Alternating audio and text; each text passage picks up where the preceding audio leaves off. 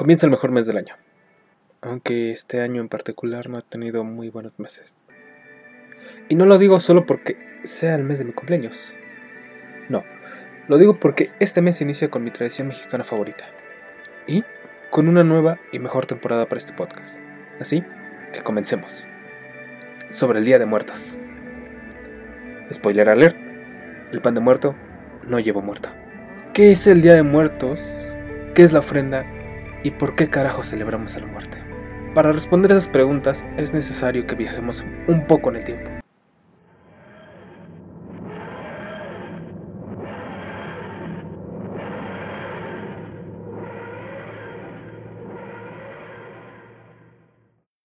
La tradición del Día de Muertos surge como parte del sincretismo religioso en la época colonial. ¿Qué es sincretismo religioso? Es la unión de dos o más tradiciones culturales. Pero también se utiliza para resaltar el carácter de fusión y asimilación de elementos diferentes. Y se aplica al Día de Muertos por lo siguiente. Durante la etapa prehispánica, el culto a la muerte estuvo presente en distintas culturas a lo largo y ancho de México.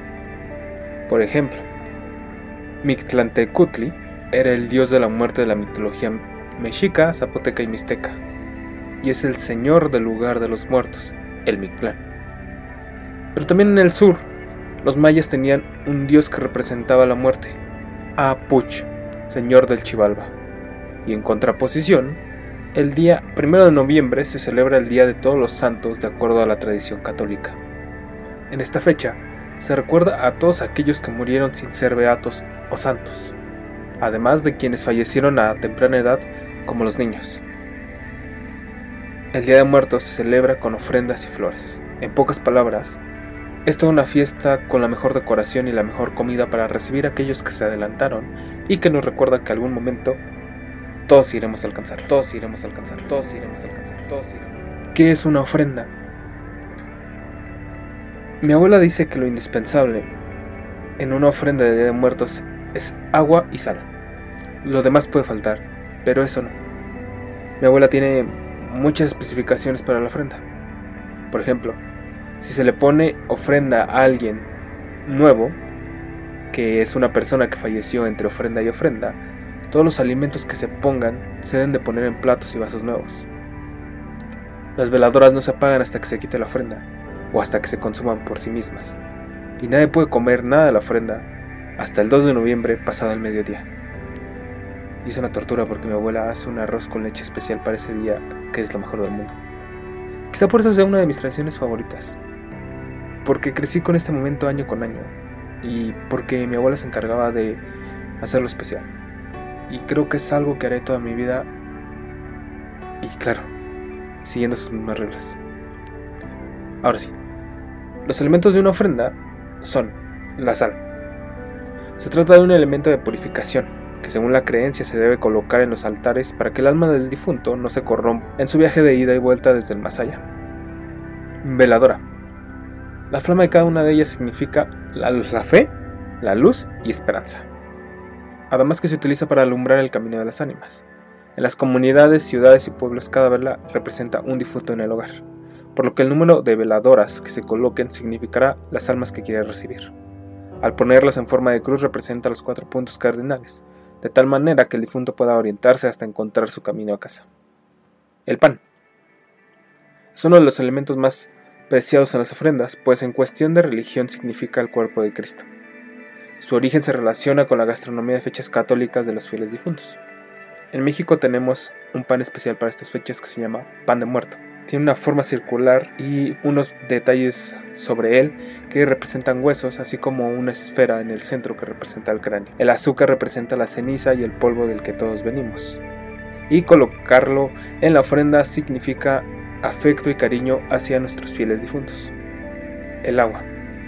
Elemento conocido como fuente de vida que se ofrece a los difuntos para que calmen su sed tras su recorrido. En algunas culturas simboliza la pureza del alma. Flores. Debido a su aroma y color, las flores se colocan en las ofrendas para adornar el altar durante su estancia. Según la tradición, el alelí es una flor que mucho se utiliza por su color amarillo, el cual es símbolo de alegría. o la flor de cempasúchil, considerada la flor de 20 pétalos. La creencia es que debido a su color llamativo sirve de guía a los muertos para su llegada a los altares. Copal e incienso. Este instrumento aromático era colocado por los indígenas a sus dioses como señal de alabanza y oración. Se utiliza para limpiar el lugar de malos espíritus de tal forma que las ánimas puedan ingresar a sus hogares de manera segura. El petate. Su función es colocarlo para que las ánimas descansen en su viaje. La comida. Se pone para deleitar el alma que visita la casa. En los pueblos presentan también atole, mole, tamales, dulces, tortillas, pan de la región, entre otros platillos. Calaveras de azúcar. Hacen alusión a la muerte siempre presente. El licor. Se ofrece para que el ánima recuerde los grandes acontecimientos que vivió. Cruz de ceniza. Suele colocarse de tamaño grande con la intención de que al llegar el alma al altar, ésta puede expiar sus culpas pendientes. Estos son los elementos de una ofrenda de Muertos. Pero, ¿por qué es tan importante la muerte para un mexicano? El proceso de duelo para mexicano es muy particular, que tiene sus pros y sus contras, y a su vez es irónico. Paralelamente se acentúa un miedo irracional a morir por los fenómenos que vive el mexicano en la actualidad.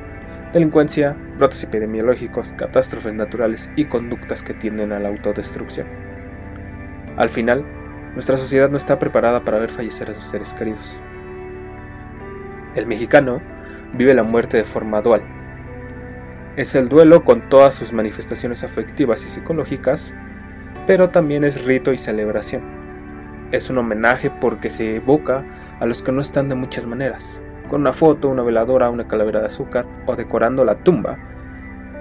De igual forma, es el momento de ironizar con versos las calaveritas literarias y de jugar con la muerte, con los disfraces, para llevar esta cita impostergable al lado amable de la vida.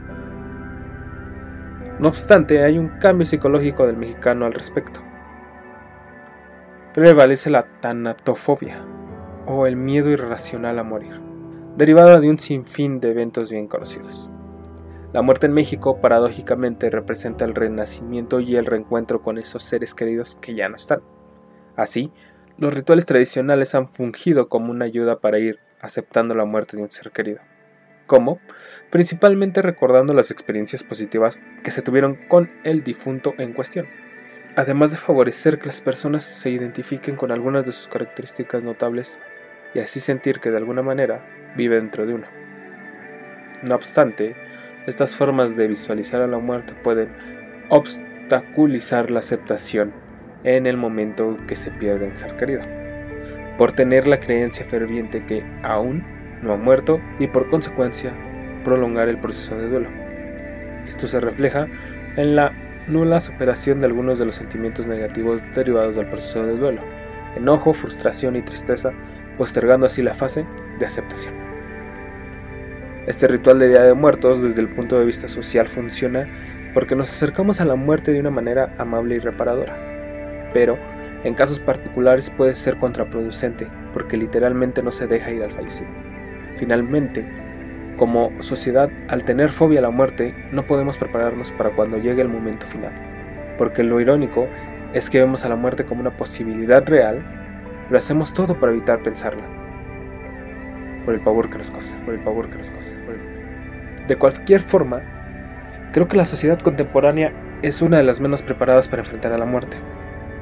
En las civilizaciones del pasado, la vida se concebía como una fase más, cuya meta podría ser otra dimensión, mejor o peor, pero todo el camino de la vida era una preparación consciente para morir. Ahora no.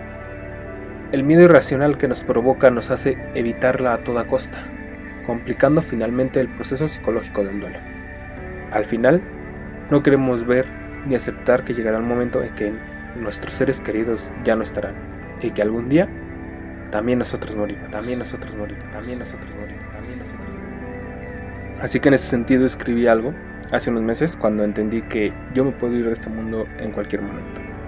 Y se los doy a continuación. Muerte. ¿A qué hora llegas a cenar? Hemos convivido mucho este último año, más de lo que quisiera. Todos cuando te menciono se asustan, como queriendo ignorar tu existencia. Yo, ya no. Ya me cansé de apartarte y esconderte de mi realidad. Sé que algún día vendrás, pero ya no te tengo miedo. Te he aceptado como todos los deberíamos de hacer, como una amiga que termina con todo, con lo bueno y lo malo. Para nosotros no existes, existes para los que se quedan. Por eso muerte, te abro los brazos y te espero aquí. No sé si estaré sentado, acostado o riendo cuando vengas. No sé si será en unos días o en 50 años, pero estaré listo. Prepararé todo para ese momento. Cuando llegues, nos sentaremos a platicar y a revisar si he terminado todo lo que debía de terminar. Y espero que sí. Muerte, ¿qué quieres comer? ¿Qué quieres beber? ¿Qué ropa debería usar? Muerte, ¿a qué hora llegas a cenar? Porque aún tengo muchas cosas por preparar. Para finalizar este programa, como nueva sección, tendremos recomendaciones a la semana. La recomendación de esta semana es el cuento Nueve de Azúcar de Ana García Bergua y la canción T para tres de Soda Stereo. Cuídense mucho. Y nos escuchamos pronto.